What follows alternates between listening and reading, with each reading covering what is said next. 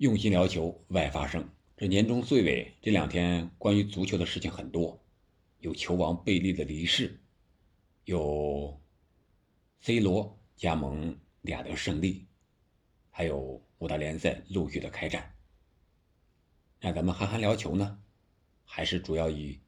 足球比赛本身为一个基本的宗旨。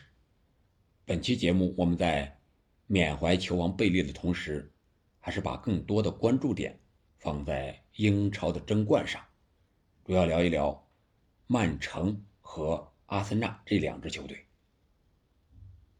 世界杯归来之后呢，第一轮，阿森纳和曼城都是三比一赢了，阿森纳的厄德高，曼城的哈兰德表现都是非常的抢眼，而第二轮呢，曼城是在主场。被埃弗顿一比一逼平了，而阿森纳呢是四比二战胜了这个布莱顿。这两场比赛咱们聊一聊，结合着第一轮那两场比赛，我觉得现在来看，阿森纳的冠军相是越来越强了。为什么这么说呢？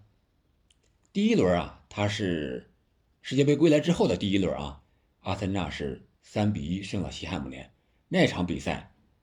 是阿森纳先落后，然后在场面上阿森纳是占据的绝对优势，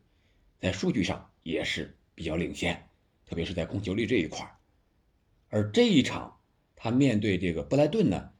他控球率是一个几乎是一个三七开，阿森纳是三，布莱顿是七，但是在结果上。阿森纳依然是四比二领先呀，四比二这个比分可以说是来的不容易。但是我们看这四个进球，可以说是阿森纳反击效率非常之高。第一个进球，开场不到两分钟，一分零七秒，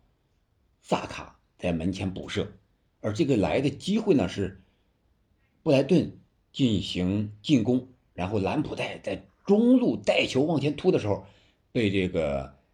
阿马泰给断下啊，然后这个发动反击，然后马丁内利打门之后啊，来到了萨卡的脚下，萨卡是非常的冷静啊，停球之后推射空门。本场比赛萨卡除了这个进球之外几乎消失了，可以说布莱顿的战术还是非常的有效的，但是。阿森纳强就强在哪儿呢？他能屈能伸，能够打控球领先时候的战术，也能够打防守反击。然后其他那两个进球啊，第二个也是一个啊门前的补射啊，第二个是这个角球的二点进攻，是厄德高的在门前的脚左脚的抢射，也是个天外飞仙的进球。说到厄德高了，本场比赛包括上一场比赛，厄德高的表现非常的亮眼。有很多慢动作，到时候我把它截下来，放在这个头条上，我的一个个人账号里边，可以看一下。确确实实，厄德高先是有一个神出鬼没的小禁区之内的一个短传，然后有一个天外飞仙的进球，最后时刻还有个上帝视角的传球。厄德高现在是无所不能，是阿森纳攻防转换的核心。然后我们看看曼城呢？曼城，我觉得哈兰德可以，确实厉害。他的上限在哪儿？我觉得有可能是 C 罗吧，因为他不可能成为梅西，因为挪威这个国家队啊确实太弱了，想在世界杯的舞台上赶上梅西，那几乎是不可能的事情。那这场比赛，我觉得曼城有点儿被打断了，一个是被场上的伤病、各种意外情况。第十秒钟，哈兰德就被这个二十二号戈弗雷一下子给他从空中拉下来，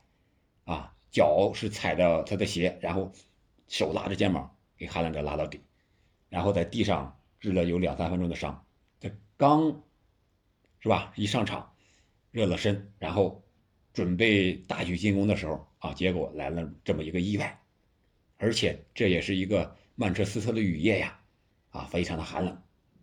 然后下半场更是，下半场，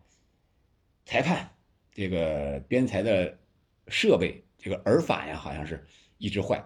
治了有五六分钟才弄好。然后其他的就是伤病，然后犯规、界外球，断断续续的。这个比赛很不适合曼城的节奏。曼城想快，快不起来；想把这个比赛打得连贯一些，连贯不了。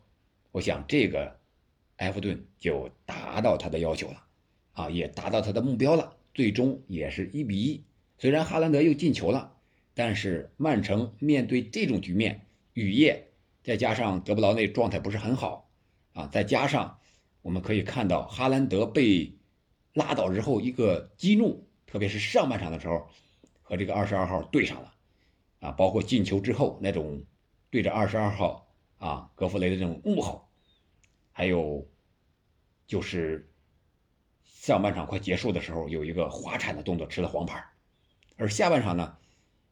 埃弗顿可以说是切断了哈兰德和曼城中场传球手的这种联系，导致哈兰德几乎下半场没有摸到球，也就谈不上进球了。所以说，这个一比一的比分，也让曼城和阿森纳的差距来到了七分，现在都是十六轮。阿森纳是积四十三分，排在第一位，